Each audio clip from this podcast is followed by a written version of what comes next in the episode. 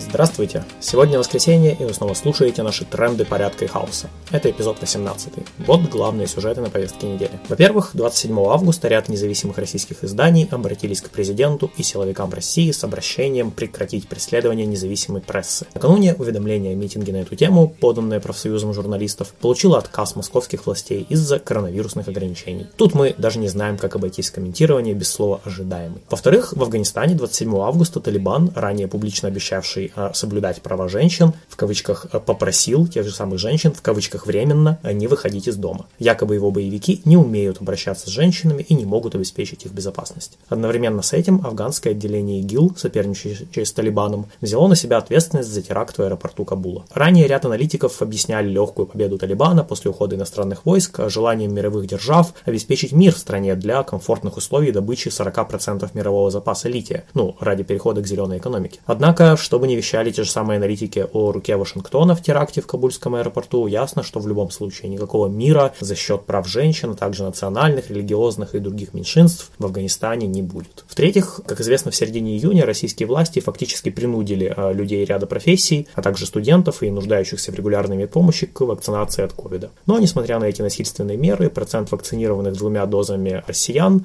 по официальным данным, едва приближается к 25%. Это и приближающиеся выборы заставило власть власть отменить принудительную вакцинацию студентов в Ростовской области и Хабаровском крае. Наверняка за ними последуют и другие российские регионы. Впрочем, даже в странах типа Израиля, где вакцинировано более 80% взрослого населения, заболеваемость ковидом вроде бы не уменьшается. Официальные лица в ответ только призывают вакцинироваться третьей дозой. Это не считая масок, социальной дистанции и прочего. А в Австралии власти взяли на вооружение стратегию Zero COVID. Там загоняют целые штаты в локдаун на основании одного положительного ПЦР-теста. В причинах смерти на первом месте значится самоубийство. Австралийцы австралийцы не очень всем этим довольны, и мы можем их понять. Наконец, в России грядут парламентские выборы, или так называемые парламентские выборы. Мы готовим отдельный материал по поводу анархистской позиции в связи с этим событием, но пока важно заметить, что основная причина, почему анархисты не приемлют а, парламентскую демократию, это не конкретные личности, системные или внесистемные, и даже не программы кандидатов в депутаты. Дело даже не в механизмах фальсификации выборов. Проблема в отсутствии контроля со стороны избирателей за решениями депутатов, кем бы они ни были. В случае России проблема усугубляется еще и тем, что Дума в принципе является бутафорским органом, не имеющим особой политической власти. Соответственно, и выборы в нее окончательно превращаются в спектакль.